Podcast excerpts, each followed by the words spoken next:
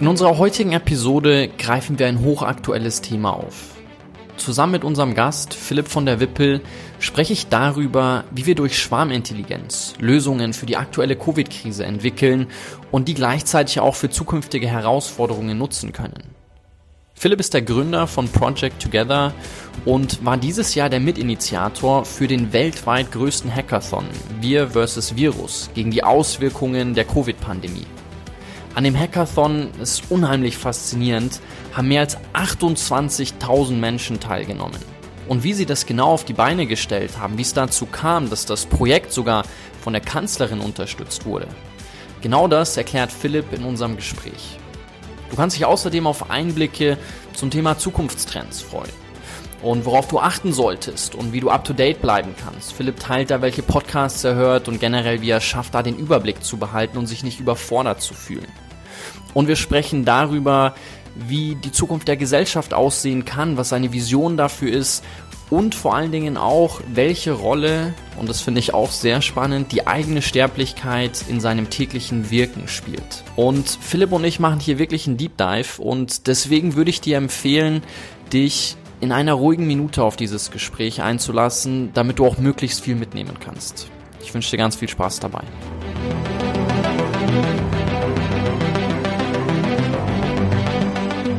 Hi, ich bin Jonathan Sirk und willkommen bei den Gesprächen von morgen.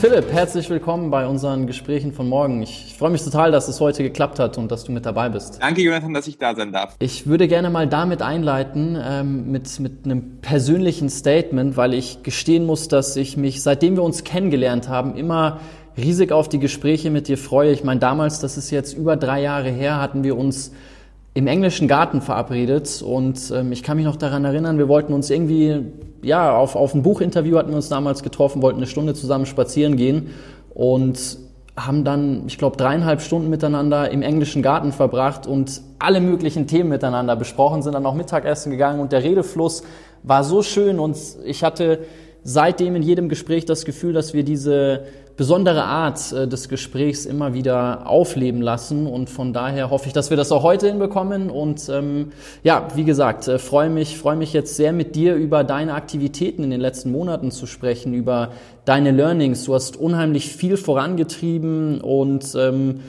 Vielleicht können wir als erstes mal darüber sprechen, was es mit der Initiative Wir vs. Virus auf sich hat. Ähm, da habt ihr ja wirklich äh, was, was auf die Beine gestellt, wo die Bundeskanzlerin und Co. mit, mit drauf eingestiegen sind. Vielleicht erzählst du einfach mal ein bisschen, wie es dazu gekommen ist, was ihr damit gemacht habt.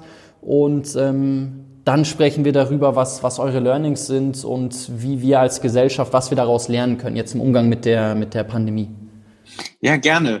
Also Wir versus Virus ist zu dem größten Hackathon geworden, der, ich glaube, weltweit jemals stattgefunden hat. Ähm, Wir vs. Virus hat direkt zu Beginn der ersten Welle der Corona-Pandemie am 20. bis 22. März stattgefunden. 28.000 Menschen haben daran teilgenommen. Warum? Weil sie einen Beitrag dazu leisten wollten, diese großen Herausforderungen, ähm, vor die wir alle gestellt sind, ob im Bildungsbereich, mhm. im Arbeitsbereich, im Pflegebereich, ähm, diese großen Herausforderungen mit neuen kreativen Lösungen zu entgegnen. Und aus diesem Wochenende, aus dem Hackathon, ist ein sechsmonatiger Beteiligungsprozess geworden. Über sechs Monate haben Tausende von engagierten Bürgerinnen und Bürgern technische, aber auch nicht technische Lösungen entwickelt, um diesen ja, komplett neuen Alltagsherausforderungen ähm, entgegenzutreten und konnten damit Hunderttausende, wahrscheinlich Millionen von Menschen ähm, das Leben ein bisschen besser machen. Wie sind wir dazu gekommen? Unsere Mission bei Project Together ist es, den Ideenreichtum, diese Schwarmintelligenz, die in unserer Gesellschaft ist, die in den Millionen von Köpfen einfach da ist, die jetzt mit auch den digitalen Möglichkeiten, die wir haben, endlich nutzbar zu machen. Weil wir diese Schwarmintelligenz bisher, diese vielen Ideen, diese vielen Initiativen, die also da sind, die endlich nutzbar zu machen und dieses Bottom-up aus der, mhm. aus der Zivilgesellschaft zu verbinden mit der Umsetzungskraft der etablierten Institutionen. Natürlich ganz ähm, vorne der Staat, die öffentliche Verwaltung. Und das ist die Mission auch von Project Together, wo wir glauben, so kann ein neuer Problemlösungsprozess aussehen, der agil genug ist, genug Raum gibt zum Testen, äh, also genau das eigentlich löst, woran die etablierten Institutionen mhm. gerade scheitern, dass sie eigentlich nicht mehr dem gewachsen sind. Und das war auch der Grund, warum wir zu Viva vs. Virus gekommen sind, wo wir mit sechs weiteren Partnern den Hackathon gestartet haben. Und ja, vielleicht Viva vs. Virus der erste ähm, Fall war, wo wir in so einer ähm, Größendimension vormachen durften und vormachen konnten, ähm, wie Open Social Innovation, so wie wir es beschreiben, ja. äh, wirklich in der Breite funktionieren kann. Bevor wir jetzt über deine Learnings sprechen, lass uns kurz den Schritt zurück machen, weil du jetzt zweimal Project Together erwähnt hast. Und ich finde es unheimlich beeindruckend. Ich glaube, du hast damit mit 16 angefangen. Ähm, und vielleicht kannst du, wie gesagt, bevor wir dann hier weiter über diesen Hackathon äh, sprechen, mal kurz erzählen, was hinter Project Together steckt, wieso du das damals gegründet hast. Ich meine, ich finde es, wie gesagt, das ist eine sehr, sehr inspirierende Geschichte und du hast damit Tausende von Menschen und, und unheimlich viele Projekte begleiten dürfen und wie gesagt, hast sehr, sehr früh damit gestartet. Project Together ist gestartet durch ein persönliches Erlebnis, als ich mit 16 äh, einem Schüleraustausch in England war, einen syrischen Mitschüler kennengelernt habe, der sich gefragt hat, wie kann er irgendwas dazu beitragen, diesen bestialischen Bürgerkrieg in Syrien ähm, zu stoppen oder zumindest seiner Familie zu helfen. Und seine Realisierung war, er muss hier und jetzt in England anfangen, wo er mit seiner Familie lebt. Wir haben gemeinsam eine Kampagne gestartet, die war ganz simpel. Unser Ziel war es, die Geschehnisse in Syrien sichtbarer und spürbarer für englische Schüler zu machen, haben angefangen, Live-Skype-Konferenzen in englischen Schulen zu machen. Ähm, das hat so, hat so ein ähm, ein, ist so eingeschlagen, dass innerhalb von wenigen Wochen das sich an Dutzende Schulen verteilt hat. Wir eingeladen wurden, es in andere äh, Bezirke in der Region zu bringen und drei Monate später ähm, im House of Commons im englischen Parlament diese Kampagne vorstellen mhm. konnten mit mhm. Unterstützung des Premierministers. Und mir ist klar geworden, wenn es gelingt, dass ein 16-jähriger Schüler innerhalb von wenigen Monaten etwas starten kann, was am Ende mit dem BBC kooperiert und im englischen Parlament vorgestellt wird, wie könnte eine Methodik aussehen, die das nicht zu einem Einzelfall bleiben lässt, sondern mhm. zu einem neuen Mechanismus wird, wie Veränderung passiert, nämlich nicht nur dadurch, dass wir als Gesellschaft jahrelang über etwas nur diskutieren, sondern indem wir einfach Dinge mal austesten, zeigen, was funktioniert, was nicht funktioniert und das dann in die dann das dann in die Breite bringen. Und ähm, ja, das war die, der Gründungsmoment. Daraus ist eine Initiative geworden, die genau das zum Ziel hatte, nämlich wie können wir einen, eine Plattform schaffen, einen Mechanismus schaffen, eine Bewegung schaffen, die genau diesen Einzelfall, der dort passiert ist, ähm, ja, zur neuen Norm macht. Sehr schön. Und vielleicht kannst du ein bisschen was, was auch darüber erzählen, welche Projekte ihr unterstützt, wie das Team dann gewachsen ist. Ihr habt jetzt, glaube ich, knapp 1000 Projekte habt ihr, habt ihr begleitet, oder? Ja. Und vielleicht ein Beispiel rausgreifen, wo du sagst, das ist ein Projekt, da geht dir richtig das Herz auf. Da bist du auch richtig stolz drauf, dass ihr das mitbegleiten durftet. Da gibt es bestimmt einige, aber vielleicht kannst du ein, zwei, ein, zwei Mal rausgreifen und den Prozess beschreiben. Jemand kommt zu euch, ich sag Philipp, ich habe die Idee in einem bestimmten äh, sozialgesellschaftlichen Bereich, möchte da gerne was auf die Beine stellen. Dann werde ich ja, wenn ich das richtig verstanden habe, von einem Coach von euch vielleicht begleitet oder ich krieg dazu Impulse. Und dann geht es darum, diese Idee nach außen in die Welt zu tragen, oder? So ist es. Also ich, äh, kann da, glaube ich, mir fällt es immer sehr schwer, da einzelne rauszugreifen. Ich mach's, ich mach's trotzdem. Ähm, du sagst es komplett richtig. Unser Prozess ist darauf angelegt, dass jeder, der eine Idee hat zu, einer, zu einem gesellschaftlichen Problem, ähm, auf unserer Plattform die Möglichkeit bekommt, einmal persönlich ähm, Expertise aufzubauen, Mentoring zu bekommen, aber auch die Zugänge zu bekommen, die es braucht, um überhaupt zu validieren, also rauszufinden, ob denn die Idee eigentlich echt eine Lösung auf das Problem ist. Und wenn, wenn das sich herausstellt, dass es so ist, dann auch die Verbindungen zu bekommen, die Zugänge zu bekommen, ähm, damit die Idee zum Tragen kommt. Und ähm, reinzugehen in ein Beispiel von äh, äh, Jonathan Funke, der TipMe gestartet hat, eine sehr visionäre Idee, der gesagt hat, könnte es gelingen, auch globale Ungerechtigkeit ähm, indem, äh, dadurch zu mitigieren, dass man es schafft, ein ähm, ich sage mal, ein kulturelles Element, das wir im, in Restaurants kennen, nämlich des Trinkgeldes, wie man das eigentlich in der ganzen Welt des E-Commerces übertragen könnte, um die Verbindung zwischen dem Letztkonsumenten und dem Erstproduzenten, diese Brücke näher zu schlagen. Und er hat, äh, er hat begonnen darin zu bauen, hat viele Umwege auch genommen und viele ähm, Iterationen gemacht, weil es natürlich ein, ein komplexes Vorhaben. Wie, wie, wie würde es aussehen, wenn jeder bei jedem Kaufvorgang ähm, ein zehnprozentige, 15-prozentiges Trinkgeld an den Erstproduzenten geben könnte. Und er hat sich aber durchgebissen. Er hat es geschafft, mhm. ähm, ein Team aufzubauen, Funding dafür zu bekommen, äh, und arbeitet jetzt mit namhaften ähm, Einzelhändlern und auch ähm, Textilherstellern zusammen, um genau diese Brücke zu schlagen mit modernster Technologie, teilweise auch mit Blockchain-Ansätzen, äh, um genau diese Nachverfolgbarkeit von Lieferketten hinzubekommen. Das als ein Beispiel. Ein anderes Beispiel, ähm, die wir auch sehr früh kennengelernt haben, sind die beiden Initiatoren von Free Interrail, ähm, Martin und Vincent, die erlebt haben, und die klar wurden, dass die europäische Idee nur dann überleben kann, wenn mehr junge Europäer auch wirklich erleben, was Europa bedeutet.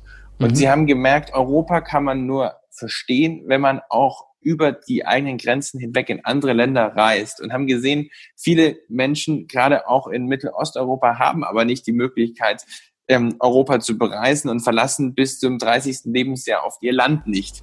Mhm. haben gesagt, was wäre, wenn jeder 18-Jährige zum 18. Geburtstag ein, als europäischer Bürger ein Ticket bekommen würde, ein Free Interrail-Ticket, um Europa zu bereisen. Das war eine verrückte Idee, die ist gestartet ähm, mit ähm, einfach nur als Initiative, ähm, haben es geschafft, über Stiftungsförderung die ersten kleinen Trials zu machen, die ersten kleinen Tests. Und jetzt ist es ähm, zwei Jahre später ein eigenes Programm bei der Europäischen Kommission mit einem insgesamten wow. Volumen von 700 Millionen Euro, ähm, heißt Discover EU. Und genau das sind die vielen Geschichten, die vielen Geschichten, die entstehen, wenn man dran glaubt, dass der erste Schritt immer das Beweisen im Kleinen ist. Also mhm. nicht drüber reden, sondern einfach mal machen und schauen, ob es klappt. Und wenn es klappt, dann ist das Showing so viel stärker als nur das Telling. Und dann klappt es auch, dass eine Europäische Kommission sagt, ja, das, wir sehen ja, das klappt. All die Bedenken, die wir vielleicht gehabt hätten, haben sich gar nicht herausgestellt. All die Gründe, die wir gehabt hätten, um die Idee tot zu machen, die, die, die sind nicht berechtigt. Dann können wir es ja auch groß machen. Und so glaube ich, ähm, ist eine der, meiner wichtigsten Überzeugungen, dass wir ganz viel gesellschaftliche Veränderungen deswegen nicht sehen, weil wir uns nicht trauen, die Dinge auszuprobieren und wir uns vor den, vor den Gründen, vor den hypothetischen Gründen, warum es schieflaufen könnte, uns verstecken, um es überhaupt ja. auszutesten. Ich finde das ein richtig schöner Gedanke und ich glaube, ihr seid da ein sensationelles Beispiel dafür, anderen eine Plattform auch zu bieten, dieses positive Beispiel nach außen zu tragen und dadurch wiederum in anderen den Glauben freizusetzen, hey, die haben das hinbekommen, wir können das auch schaffen. Also das finde ich ist, kann, das hat dann, dann, dann so einen so, so einen Lawineneffekt, dass ich sage, hey, also wenn, wenn ich sehe all diese positiven Beispiele, diese schönen Geschichten, jetzt kann ich auch was machen und vor allen Dingen jetzt weckt das vielleicht dann auch in, in mir die Überzeugung, den Tatendrang zu sagen, ich pack's jetzt an, ich hatte diese Idee, ich habe oft gedacht, vielleicht ähm, ist, es, ist es zu groß gesponnen oder vielleicht weiß ich nicht, was all die Gründe dafür sein könnten, zu sagen, dann packe ich es nicht an. Aber wie gesagt, diese, diese vielen, vielen Beispiele, die ihr da zusammenbringt, glaube ich, ist, ist eine Riesenbestärkung für all diejenigen, die sagen, hey, ich würde auch gerne was anpacken. So soll es sein. Und ich glaube, ich träume von einer Gesellschaft ähm, des Machens, einer Gesellschaft von Macherinnen und Machern, ähm, die, äh, die davon leben, nicht destruktiv sich gegenseitig die Schuld für die Zustände zu geben, wie sie sind. Mhm. Auch das erleben wir gerade viel in der Welt, sondern wo wir es schaffen, auch in Deutschland, ähm, diese äh, dieses Element, was uns ja auch, äh, was schon auch irgendwo äh, typisch für unser Land ist, dieses Erfinder, der Erfindergeist, ja. ähm, das, das, das, das, was hinter dem, dem deutschen, dem deutschen Ingenieurswesen steckt. Wenn wir schaffen, das auch auf die Gesellschaft zu übertragen, diese Lust mhm. am Ausprobieren, ja. diese Lust am Erfindertum, ähm, und genau das, wie du sagst, sollen auch diese Geschichten eigentlich inspirieren. Ja, ist ganz wichtig, diese Haltung, dass du sagst, okay, ich, ich, ich pack mal was an, ich gehe die ersten Schritte und, und habe dann kleine Resultate, um dann zu sagen, und jetzt kann man es richtig groß aufbauen. Jetzt ist es ja so, ihr habt ja nicht unlimitiert Ressourcen. Also ihr habt ja jetzt nicht irgendwie, ich, ich weiß nicht, wie viele Coaches habt ihr aktuell, die die Projekte begleiten können? Wir haben 500 ähm, okay. und dabei sind natürlich Coaches inzwischen äh, nur ein Element der das, was wir als Plattform Ressourcen beschreiben, wo wir quasi Coaching anfangen, wir über 400 Experten haben, die also wirklich in einzelnen Themenbereichen, in einzelnen methodischen Bereichen wirklich tief drin sind. Wir über 200 Ressourcenpartner mit auf der Plattform haben, Unternehmen, die ihre Sachleistungen, egal ob das IT-Infrastruktur, ob das äh, Datenschutzagenturen äh, sind, äh, die ihre Leistungen pro bono, also kostenlos für die Initiativen zur Verfügung stellen. Wir bündeln inzwischen auch ähm, philanthropische äh, Gelder, also wir bündeln Spenden, um dann auch Initiativen ein Stipendium geben zu können, einen mhm. Vertrauensvorschuss geben zu können über die ersten sechs bis neun Monate. Ähm, aber ja, unsere Ressourcen sind nicht begrenzt. Wie wählt ihr denn dann aus, welche Projekte ihr, welche Initiativen ihr unterstützt? Also was sind so eure Kriterien, dass ihr sagt, so oder wann komme ich auch zu euch und sage, Philipp, das ist meine Idee, ich würde gerne bei euch da die Unterstützung bekommen, würde das gerne bei, bei euch im Programm durchlaufen? Bei uns dreht sich alles um einzelne Herausforderungen. Wir nennen sie Challenges. Das heißt, wir starten alle drei Monate circa starten wir eine neue Challenge. Das bedeutet, ähm, wir nehmen uns die Herausforderung Landwirtschaft und Ernährung vor. Nämlich, wie kann eine Landwirtschaft und Ernährung aussehen, die klimaneutral, klimapositiv ist? Eine andere Herausforderung, wir haben darüber gesprochen, ist die Covid-Krise. Eine ja. andere Herausforderung ist, wie gelingt es eigentlich, ein Bildungssystem aufzubauen und zu transformieren, das wirklich den ähm, ja, den Herausforderungen der nächsten Jahre geeignet ist. Mhm. Wir, wir brechen also die, die gesamtgesellschaftliche, äh, gesamtgesellschaftliche Herausforderung in einzelne Fragestellungen runter und, ähm, und setzen und starten sogenannte Challenges. Und anhand der Challenges können sich dann alle einbringen, die in dem Bereich was ähm, tun und starten. Mhm. Und natürlich sind unsere Kapazitäten oftmals noch begrenzt, aber wir versuchen so viel es geht, einen neuen Grundsatz zu etablieren, nämlich beweisen statt bewerben. Wir möchten mit der Logik des Bewerbens brechen, weil beim Bewerben geht es eben oftmals auch darum, nicht, wer hat die beste Idee oder wer hat die größte Ambition, sondern geht es oftmals darum, wer hat die besten Credentials. Also wer hat in einer guten Uni studiert, wer hat in guten Firmen gearbeitet, wer hat vielleicht schon was davor gegründet. Ja. Das sind wichtige Credentials. Ich sag mal, wenn es um Risikominimierung geht und wenn ich jetzt ein VC wäre, dann würde man vielleicht auch so vorgehen. Aber man kommt nicht, so kommt man nicht auf die Ideen, die wirklich crazy sind. Ja. Und die wirklich den großen Sprung können. Deswegen äh, ist unser Ansatz, mindestens immer 100, 150, 200 Initiativen zuzulassen pro Kohorte.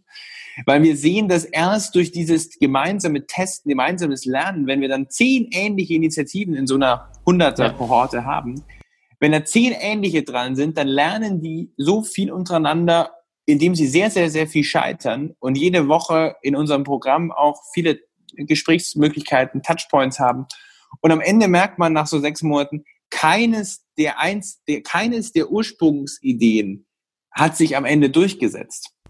Mhm.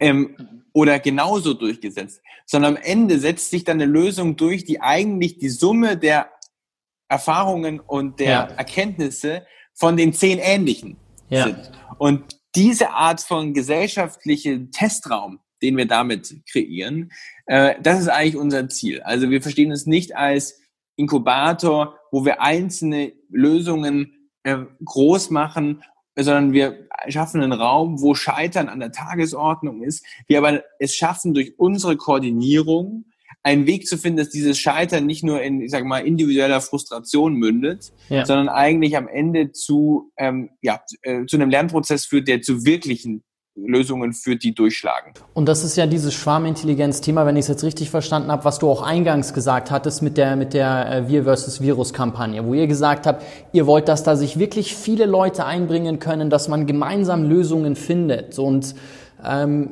was sind denn da so die zentralen Learnings, die ihr da, da mitgenommen habt? Also was heißt das für uns, für uns als Gesellschaft? Wie können wir jetzt aus dem, wenn ihr da so viele Leute mit eingebunden habt, wie können wir daraus neue Maßnahmen ableiten und sagen, okay, und so machen wir jetzt weiter? Ja.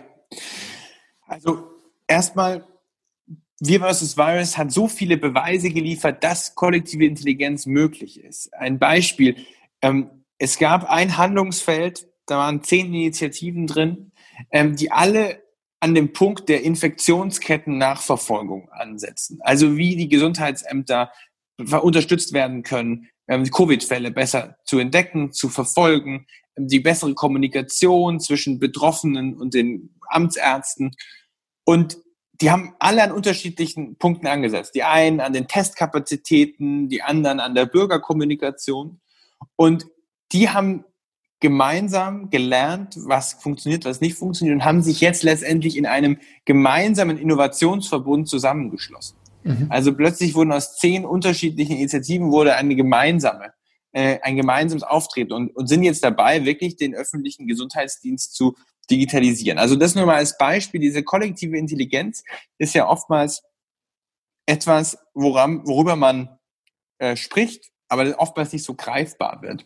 Und für mich wird es dann dort greifbar, wo wirklich ähnliche, also Teams an ähnlichen Lösungsansätzen parallel Dinge ausprobieren, parallel ihre Erfahrungen machen, die aber nicht für sich behalten, sondern man es trotzdem schafft, sie so koordiniert zu teilen, dass sie am Ende vielleicht sogar eben auf die auf die Conclusio kommen, sie sollten sich eigentlich zusammenschließen zu einem gemeinsamen Verbund. So, das nochmal als als, als ähm, nur lebendiges Beispiel davon. Lass mich da an der Stelle mal kurz einhaken, Philipp, und fragen, wie, wie schafft ihr denn dieses Koordinieren? Also wie, wie kriegt ihr diesen Wissenstransfer her? Ich glaube, das ist zum Beispiel auch für ganz viele Unternehmen ja oder, oder generell eine große Herausforderung dann zu sagen, okay, wie teilt man dieses kollektive Wissen beziehungsweise die Erfahrungen, die einer gemacht hat?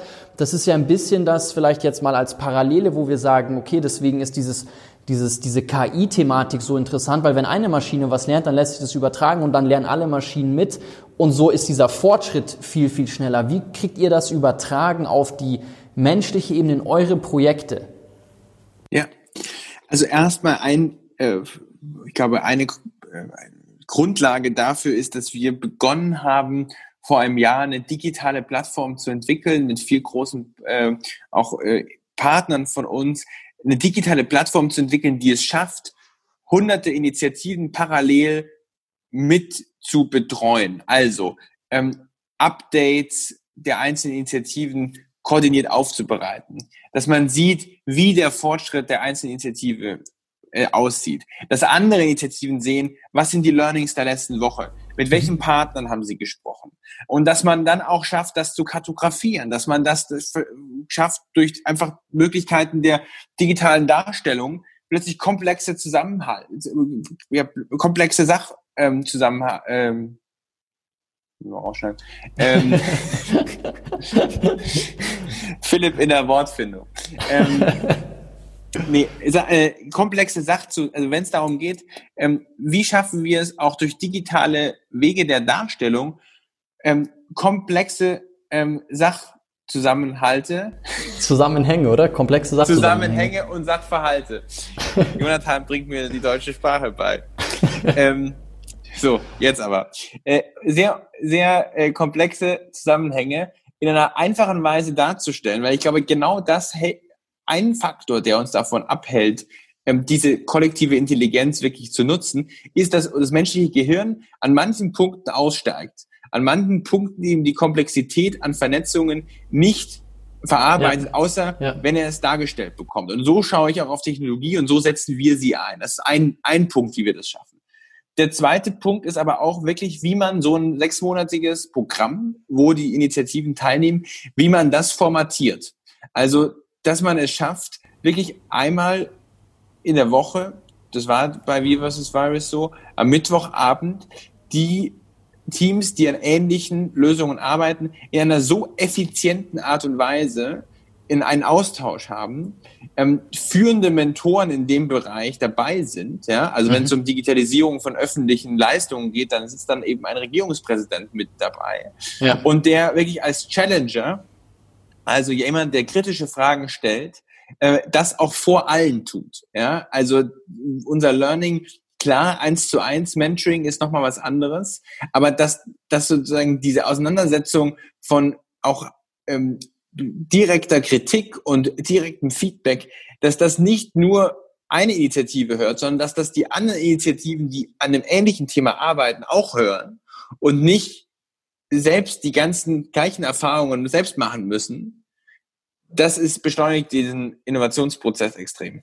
Ich denke, als Zuhörer, so stelle ich mir jetzt die Frage, so, wow, das klingt richtig groß und ihr habt da wirklich viele Player zusammengebracht und du hattest es eingangs gesagt, so der global größte Hackathon zu, zu so einem Thema. Wie ist es dazu gekommen? Also wie habt ihr da so viele Partner für gewonnen? Wie kam das so? Wie, wie sind die Leute darauf aufmerksam geworden? Wie haben die sich eingebracht? Wieso haben die sich eingebracht? Also wie habt ihr das so groß aufgezogen? Entstanden ist es an einem Sonntag, äh, das war der 16. oder 15. 15. März. Ähm, und uns bei Together hat es ja umgetrieben, wie können wir unsere Methodik, unsere Open Social Innovation Methodik, also die Idee, wie man eben bottom-up äh, neue Lösungen entwickelt, wie können wir jetzt da einen Beitrag leisten in der sich anbahnenden Corona-Krise? Die Frage haben wir uns gestellt. Ich habe da auch ähm, auf Social Media meine Gedanken schon mal geschrieben und nach Feedback gefragt. Und parallel haben sich mehrere Organisationen die gleiche Frage gestellt. Ähm, und deswegen haben sich eben sieben Organisationen am Montag, ähm, das war dann der 16. März, zusammengefunden und gesagt, lass uns genau so einen Open Social Innovation Prozess jetzt zu Covid starten und lass uns vor allem auch sicherstellen, dass die neuen Lösungsansätze, die entwickelt werden, egal ob im Pflegebereich, ob im medizinischen Bereich, ob äh, in der Unterstützung von Solo-Selbstständigen, dass diese Lösungen auch wirklich in die Umsetzung danach kommen, dass die wirklich dort helfen.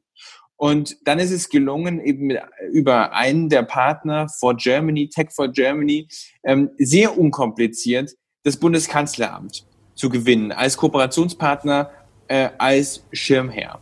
Mhm. Und äh, mit dem Bundeskanzleramt sogar die ganze Bundesregierung, alle Ministerien, die dann da auch offiziell zugestimmt haben, das mit zu unterstützen, damit Initiator auch zu sein. Und ich glaube, das war ein Game Changer. Warum? Weil, wenn man sich mal anschaut, Partizipation, Bürgerbeteiligung ist nichts Neues. Und ganz oft ähm, ist auch Bürgerbeteiligung und Partizipation schon mit so einer gewissen Resignation und mit so einer Frustration konnotiert. Warum? Weil ganz oft in Bürgerbeteiligungsprozessen viele Bürgerinnen und Bürger sich einbringen, Zeit verwenden, nachdenken und am Ende passiert nichts mit den Resultaten. Ja. Und dadurch, dass die, dass, es, dass die Bundesregierung sich dahingestellt hat und gesagt hat, das ist eine historische Krise. Es ist eine historische Krise mit Herausforderungen, wo wir als Regierung also selbst nicht die Antworten ad hoc haben. Da brauchen wir die Kreativität von allen Menschen. Und wir sind bereit, auch die Zugänge und die Ressourcen zu schaffen, das am Ende auch umzusetzen. Und dieses Commitment hat, glaube ich, einen Ruck kreiert, ja. hat einen ja. Mobilisierungsruck kreiert. Wenn ich als Bürger plötzlich angesprochen bin, du kannst helfen, du kannst mit der Regierung helfen, diese Krise zu meistern. Und hier ist ein konkreter Kanal, wie deine Idee vielleicht am Ende von einer Behörde umgesetzt wird, dann ist das ein eine Aussicht auf Selbstwirksamkeit, Klar, ja. die sich so viele Menschen wünschen. Wirklich schön. Ähm, sag mal, Philipp, wo, wo steht ihr jetzt damit und wie geht's weiter und wie kann man sich vielleicht noch einbringen, wenn man sagt so, wow, ich höre das jetzt und ich fühle mich da abgeholt und das, was Philipp und, und, das, und die ganzen Teams, die da mitarbeiten, das, das, das spricht mich wirklich an. Ähm, was, was, was kann ich da noch machen? Ähm, wir sind jetzt mitten in der zweiten Welle und deswegen haben wir auch entschieden, dass Wir versus Virus, gerade die funktionierenden Lösungen von Wir versus Virus, ähm, jetzt noch viel mehr in die breite Umsetzung gebracht werden müssen. Das heißt, alle die jetzt gerade auch zuhören und die vielleicht in einer Institution arbeiten, die gerade auch von Covid stark betroffen ist, ähm, egal ob in einem Unternehmen, in einer öffentlichen Einrichtung, im medizinischen Bereich. Ähm, wir haben die besten funktionierenden Lösungen in einem Katalog kuratiert und bringen die jetzt bis Weihnachten ähm, so weit in die Verbreitung, in die, auf die Kommunalebenen, ähm, wie es nur geht. Um einfach sicherzustellen, dass die Dinge, die in der ersten Welle entwickelt wurden, jetzt auch in der zweiten Welle wirken. Das ist ganz kurzfristig. Und ansonsten sehen wir Project Together wirklich als ein, eine Plattform, als ein Drehkreuz wo sehr unterschiedliche Personen mitwirken können. Also egal, ob wie all die jetzt zuhören, egal, ob du dich persönlich einbringen willst mit deiner Expertise, mit deiner Erfahrung, ob du als Netzwerker dich einbringen willst, ob du äh, vielleicht eine Institution bist, die sagt, wir wollen da in Zukunft Ressourcen mit reingeben. Ja. Ob du vielleicht sagst, wir sind an einem konkreten Thema interessiert wir haben jetzt gerade eben eine große Challenge angefangen zum Thema Bildung und Wissenschaft bis 2030. Wir haben das ganze Thema Farm Food Climate laufen. Wir starten eine ganze Reihe an neuen Themen im neuen Jahr. Und also kurzum, alle, die grundsätzlich bereit sind, die Teil dieser Transformation zu sein, ähm, sind eingeladen, dabei zu sein. Und unsere Aufgabe ist es, und das ist, bin ich sehr stolz drauf, dass wir bei Project Together es schaffen, sehr vielen unterschiedlichen Akteuren ihre Rolle zu ja. geben und äh, dadurch es wenige gibt, die nicht dabei sein können. Philipp, wie wählt ihr denn aus, so was die Challenges sind, was die Themen sind? Also es gibt ja von der UN zum Beispiel sehr bekannt die, die SDGs, also die Sustainable Development Goals, äh, die ja auch, glaube ich, bis 2030 ähm, ja. aus, ausgesprochen sind, oder? Ich glaube, es gibt auch noch, auch noch äh, weiterführende, aber wie, wie geht ihr das an? Also wie, wie, wie wählt ihr aus, dass ihr sagt, okay, jetzt Bildung, Wissenschaft, jetzt das Thema ähm, klimaneutral, Ernährung, äh, Agrarwirtschaft, was auch immer. Wie geht ihr da vor? Wir planen auch jetzt ähm, für Anfang des Jahres einen großen Herausforderungsprozess. Also um in den einzelnen ähm, großen ähm, Zukunftsfragen wirklich zu erheben, wo sind die Stellschrauben? Wo sind die größten Blocker, dass das, eins, das einzelne Development Goal erreicht wird? Und verifizieren dann für uns, sind diese Blocker, welche die auch durch die Zivilgesellschaft und durch neue kreative Lösungen auch wirklich verändert werden können.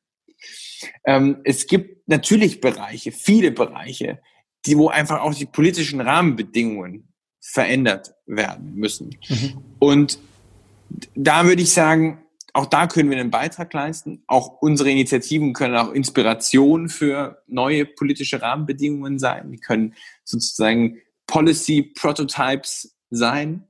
Aber wir schauen eben, dass wir in Themen reingehen, wo wir sagen, wo wir sehen, dort sind jetzt gerade diese Mikrobeweise gebraucht. Das sind Bereiche, wo gerade es genau fehlt, mal dieses, dieses konkrete Element reinzubringen und einfach mal einen Testraum zu haben, wo 100 Ansätze ausgetestet werden. Also es ist eine Mischung aus, wir sprechen mit Experten, es ist eine Mischung aus einem breiten Partizipationsprozess, wo viele ihre Perspektive einbringen können. Äh, und es ist natürlich eine Mischung auch, ähm, was trauen wir uns zu und wo sehen wir dass wir mit unserer Methode möglichst viel bewirken können. Ein Thema, über das wir beide ja immer wieder sprechen, sind, sind große Zukunftstrends. Und du hattest auch gerade die großen Zukunftsfragen angesprochen. Was, wenn, wenn du jetzt da mal den Finger drauf legen würdest, was, was sind die aktuell größten Zukunftsfragen, die euch beschäftigen, die du aber auch draußen in der Welt wahrnimmst? Und dann machen wir einen Schritt weiter und sprechen über die Trends und gleichzeitig auch, wie ich mich da informiert halten kann, wie ich nicht das Gefühl habe, hey, es ist so viel, was gerade passiert, es ist diese Komplexität, die erdrückt mich, sondern eher zu sagen, nee, ich krieg das auch irgendwie geclustert, kann da für mich einen Überblick behalten und ähm, bleibe so up to date und habe auch das Gefühl, okay, ich bin eher on top of things, als ähm, zu sagen, so, boah, krass, also das ist jetzt einfach nur noch zu viel Information. Ja. Also wir haben eine ganze Reihe an Zukunftsfragen, Schicksalsherausforderungen auf einer äh, ersten Ebene und wir haben, glaube ich, eine zentrale Schicksalsfrage auf einer Metaebene. Und auf der ersten Ebene sind das Schocks wie Covid, das sind ähm, bedrohliche Entwicklungen wie der Klimakrise, das sind gesellschaftlich umwälzende ähm, Effekte wie die Digitalisierung mit allen Knock-on-Effekts, die wir da sehen im Arbeitsmarkt, was es mit der Bildung macht. Das sind die Schocks, die jetzt in einer immer höheren Frequenz ja. kommen. Und wenn wir jetzt auch über die Pandemie sprechen, dann dürfen wir uns nicht denken, naja, wir haben es im März geschafft und dann kommt 100 Jahre keine Pandemie mehr, weil die spanische Grippe war auch erst vor 100 Jahren. Mhm. Sondern wenn man da genau hinschaut und einen, einzelnen Quellen traut, äh, die auch äh, sozusagen epidemiologische Forschung betreiben, dann ist einfach aufgrund der Verschiebungen, auch der Dichte zwischen äh, äh, Mensch und Natur, dass auch mehr Pandemien einfach entstehen ja. werden. Es sein kann, dass wir in zwei Jahren schon die nächste Pandemie haben. Ähm, die Fragestellung, für mich, die für mich entscheidend ist, ist, glauben wir, dass wir jetzt eine Zahl an Herausforderungen haben, die, wenn wir sie meistern, dann wieder in einen, in einen äh, verklärten Zustand zurückkehren, äh, wo wir sagen, in einen, in einen Ruhezustand, der keine Krisen hat, der keine Krisen kennt. Und wir müssen nur das überwinden, wir müssen sozusagen dieses Gewitter überleben und dann wird alles gut. Oder entwickeln wir ein Verständnis, das nicht so naiv ist, sondern das erkennt, dass die Herausforderungen, die wir haben, immer gravierender werden und immer höhere Frequenz haben. Und wenn wir das erkennen, dass wir die Herausforderungen der, der zehn Jahre, die wir in zehn Jahren haben werden, noch gar nicht teilweise kennen, ja. und dass die nächste Herausforderung, die wie die Klimakrise ist, wir vielleicht auch noch nicht kennen, ja. dann müssen wir uns die Frage stellen, wie machen wir ein Update in unserem Betriebssystem, das uns in die besser in die Lage bringt, mit diesen Schocks umzugehen. Mhm. Und das ist für mich die entscheidende Frage auf der Metaebene. Ähm, nicht, dass wir eben nicht, dass wir uns nur darauf fokussieren, wie kriegen wir jetzt die drei, vier, fünf Krisen, die wir sehen können, unter Kontrolle. Weil dann fahren wir immer noch mit dem veralteten Betriebssystem. Selbst wenn wir das schaffen, ja. was extrem schwer wird. Selbst wenn wir es schaffen, die Klimakrise mit unserem aktuellen Betriebssystem unter Kontrolle zu bringen, wenn wir den nächsten Schock wieder viel zu spät erkennen, wieder viel zu lange äh, uns damit uns aufhalten, den anzugehen. Das heißt, die Frage ist, wie gelingt es, dass wir in einer Demokratie diese Schocks, die auf uns zukommen, schnell genug in den Griff bekommen, schnell genug handeln.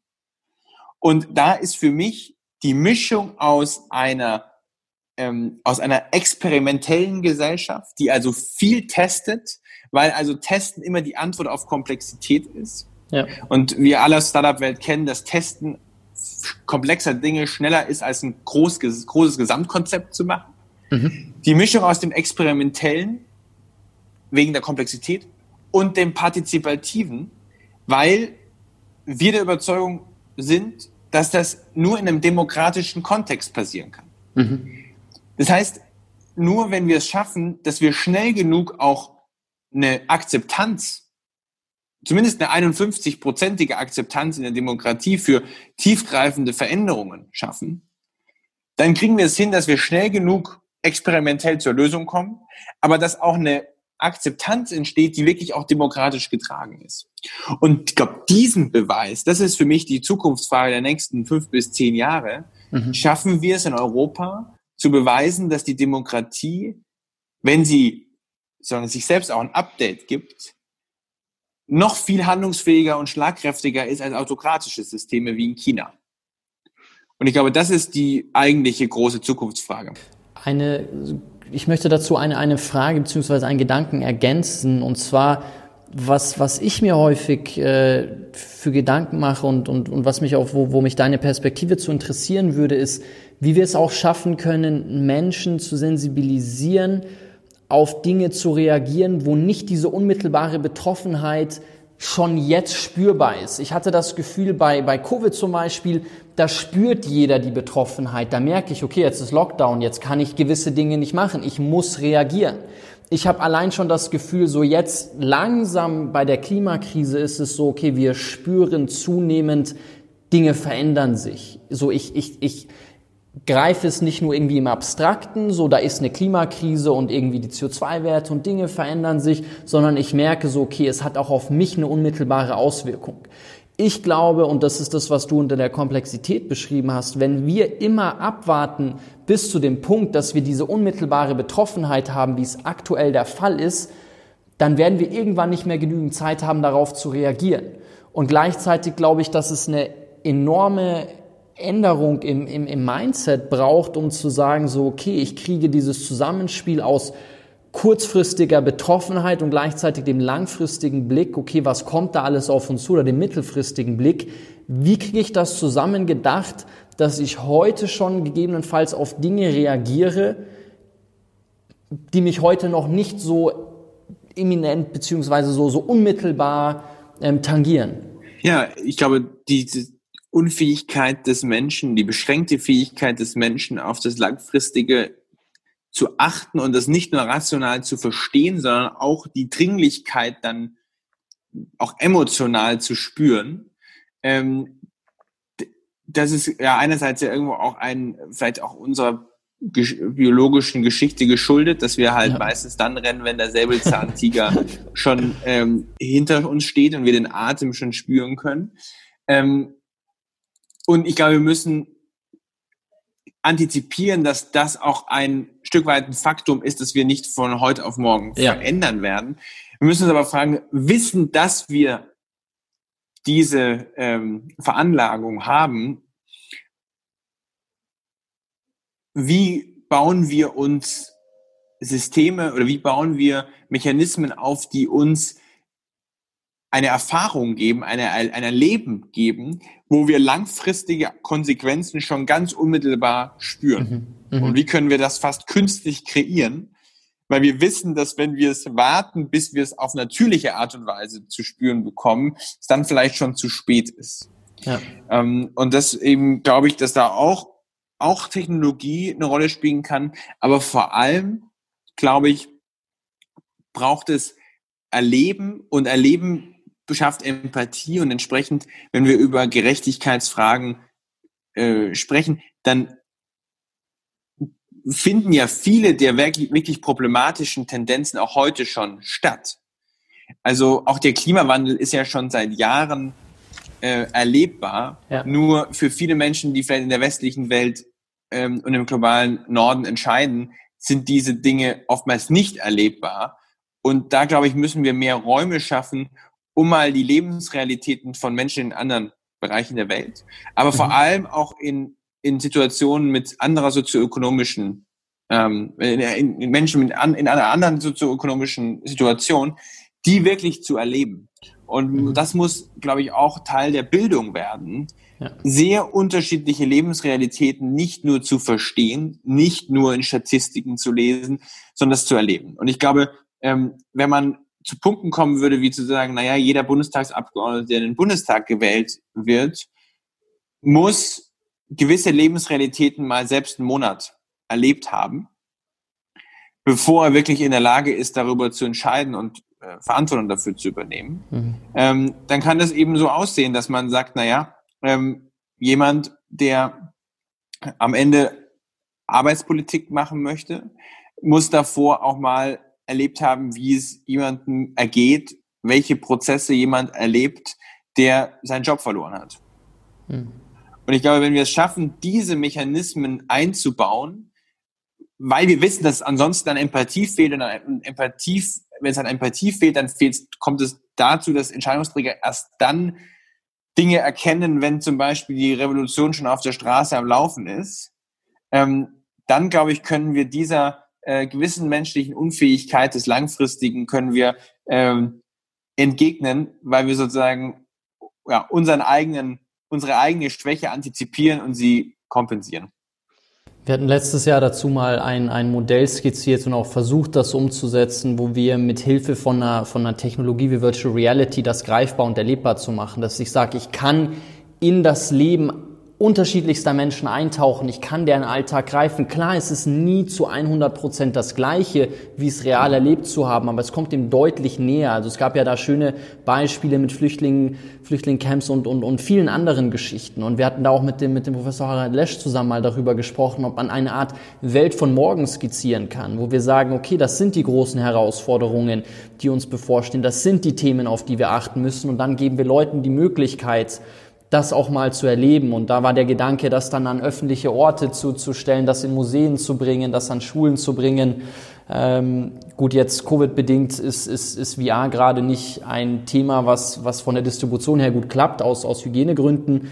Aber ich hoffe sehr, dass wir das irgendwann nochmal aufgreifen können, um genau das eben erlebbar und greifbar zu machen, was du gerade angesprochen hast. Ja, du brauchst unterschiedlichste Wege, wie du sagst, da kann Technologie eine Rolle spielen. Ich bin fest davon überzeugt, dass es äh, nur einen, einen Teil beitragen kann. Ganz viel ist auch äh, menschliche Begegnung und auch gerade wenn es um Herausforderungen geht, wirklich auch zu, zu erleben, äh, wie es anderen dabei ergeht, weil ich glaube, ich glaube, der Mensch ist im Grunde gut ja. und wo immer er ist, er, wo immer die Handlungen nicht gut sind, auch auf, auf Entscheidungsträgerebene, äh, ist es eben oftmals auch eine fehlende Sensibilisierung. Mhm.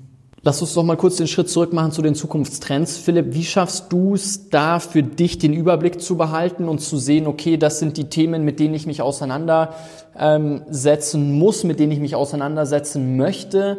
Ähm, ist das viel gut. Ich vermute mal, das ist jetzt deine Arbeit geschuldet, dass du natürlich sehr, sehr viel und dich jeden Tag damit auseinandersetzt, viele Einblicke bekommst. Aber was würdest du vielleicht den Zuhörern empfehlen, die sagen, wow, ich hätte gerne auch dieses umfassende Verständnis, würde mich gerne mit, mit unterschiedlichen Themen auseinanderzusetzen, auch in der Tiefe und sie durchdringen, ohne das Gefühl zu haben, so krass, ich bin so überfordert? Mm. Also ich glaube, es hilft, äh, mir hilft es, mir, hilft, mir helfen Podcasts unglaublich. Ähm, welche ja. kannst du empfehlen, außer unseren? Nein, Quatsch. ich wollte gerade sagen, also äh, das ist schon mal ja die erste Verpflichtung. Die, äh, also verschiedenste Podcasts. Einmal ein Podcast, der sehr in die Tiefe geht, ist der Podcast von der Zeit Alles gesagt, mhm. äh, die mit einzelnen Persönlichkeiten wirklich so Rundumschläge machen. Äh, mhm. Da sind, sitzen dann teilweise Gäste wie Harari, äh, vier, fünf Stunden in dem Podcast. Wow. Ähm, Luisa Neubauer, glaube ich, war mal achteinhalb Stunden da drin. Ähm, also es sind, äh, das sind sehr ausführliche, ähm, äh, sehr ausführliche Diskussionen, die ich schätze, weil ich glaube, wir müssen über die Tagespolitik hinausgehen. Wir müssen über die Tagesberichterstattung hinausgehen. Mhm. Ähm, die Zusammenhänge werden erst klar, auch mit einer gewissen Zeit wenn es eine gewissen Zeitspanne. Es lässt sich nicht alles auf 20 Sekunden reduzieren. Deswegen bin ich ja. schon hingegangen, mehr, mehr dazu gekommen, weniger weniger eine Vielfalt an Artikeln zu konsumieren und zu schauen, dass ich alle Artikel, die eine Tagesschau sind, zu lesen. Weil das, worum es eigentlich geht, sind die Zusammenhänge, die großen Linien genau. zu erkennen, die ja. Trends. Und da ist es besser, sich zu beschränken auf einige wenige lieber mal einer, die Perspektive von einer Person, wie einem Harari, aber oder einem ehemaligen Minister wie dem Thomas de Maizière, der auch bei äh, Alles gesagt Podcast zu Gast war, ähm, so mir mal vier Stunden zuzuhören und aus einer Perspektive mal so alle Themen abgefrühstückt zu bekommen. Ja. Da geht es natürlich, der, wenn so ein Thomas de Maizière spricht, der spricht dann über unser politisches System, über das Parteiensystem, über ähm, die Kanzlerschaft von Angela Merkel, grundsätzlich über die Flüchtlingskrise, über den Mauerfall.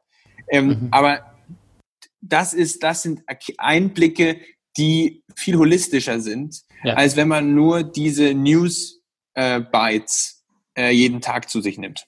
Vielen Dank. Ähm, ich würde abschließend dich gerne noch eine persönliche Sache fragen, Philipp weil es mich schon immer wieder beeindruckt, einfach deinen Tatendrang und, und auch die Begeisterung und gleichzeitig aber auch die Dringlichkeit, mit der du Themen verfolgst, äh, zu, mitzuerleben. Und in unserem allerersten Gespräch, das ich eingangs schon erwähnt hatte, ähm, haben wir darüber gesprochen. Da meintest du, und es würde mich interessieren, ob das immer noch was ist, was dir, was, was du als nicht unbedingt Werkzeug, aber als vielleicht Hintergedanken nutzt ähm, in, in, in deinem Alltag, wo du darüber gesprochen hast, dass der Bezug oder sich immer wieder zu vergegenwärtigen, so wie, wie Heidegger das eigentlich äh, gedacht hat, diese eigene Vergänglichkeit, diese eigene Sterblichkeit, dass das dazu führt, zu sagen, und das hat ja auch Steve Jobs in seiner, in seiner sehr bekannten Stanford-Rede angesprochen, da entsteht dann automatisch ein Tatendrang. Da kannst du gar nicht sagen, und jetzt lege ich die Füße hoch und, und, und warte mal ab. Klar, wenn man ewig leben würde, dann hast du keine Dringlichkeit und dann hast du keinen Tatendrang.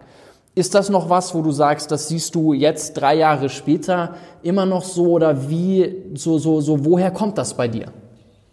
Ja, diese, ich würde sagen zwei Dinge. Einmal weiterhin diese, diese Vorstellung der Endlichkeit ist vielleicht das kraftvollste Instrument und das Kraft, ja, die kraftvollste Frage, die man sich selbst stellen kann. Weil wenn man das tut, verschwinden jegliche unnötige Ängste, jegliche unnötige, ich sag mal, äh, Autoritätshörigkeit. Da geht's nicht mehr, wenn, wenn sich die Endlichkeitsfrage stellt, dann geht's nicht darum, äh, wer denkt was über mich und ähm, werde ich, werde ich jedem äh, muss ich jedem gefallen. Ähm, da da geht es dann viel mehr darum, wie begegne ich auch jedem Menschen, wie schaffe ich es, ähm, der Dreckheit zu entkommen, wie schaffe ich so einer gesellschaftlichen Dreckheit auch zu entkommen, wie schaffe ich dem, wie, wie kann ich schaffen, mich überhaupt nicht auf den, auf den Zynismus von vielen Menschen einzulassen. Mhm. Das ist mit Sicherheit die stärk, eine der stärksten Fragen. Und kombiniert aber mit dem starken Gefühl, dass wenn man so viele Privilegien und so viele Möglichkeiten bekommt und bekommen hat, dann hat man einfach die größte, hat man die Verantwortung, das Größte daraus zu machen. Und das Größte definiert eben für den größten Mehrwert für andere. Und wenn man so viele Privilegien hat und so viele Zugänge, dann darf man sich nicht die dünnen Bretter aussuchen, sondern muss man sich die dicken Bretter aussuchen. Ähm, und äh, das ist, glaube ich, so der zweite, das zweite. Also die Endlichkeit ähm, verbunden mit der Verantwortung der Privilegien. Philipp, ich möchte mich an der Stelle bei dir bedanken. Ich muss sagen, dass ich es sehr, sehr inspirierend finde, mit dir zu sprechen und ich will dir sagen, wieso. Es gibt, mein Lieblingsbuch ist, oder, oder für mich eins der großartigsten Werke, was hier verfasst wurde, ist, sind, sind die Brüder Karamasow von Dostoevsky und ganz zum Schluss von diesem Werk gibt es diese berühmte Rede am Stein von Aljoscha, von dem Hauptcharakter, wo er nochmal mit, ähm, mit den Kindern ähm, spricht, die, die ihn in dem ganzen Buch begleitet haben.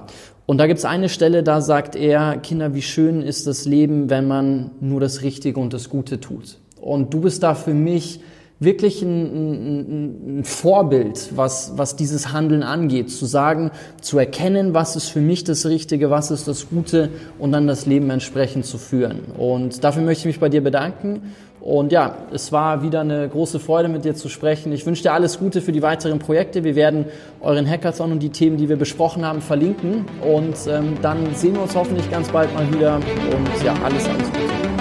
Und mach weiter danke, so. danke für das Gespräch. Und an alle, die sich angesprochen fühlen, große Einladung. Ähm, die aktuelle Zeit erfordert das Handeln von uns allen. Ähm, das wird auch in den nächsten Jahren nicht anders werden. Lasst uns gemeinsam das tun, was die Zeit von uns erfordert. Danke.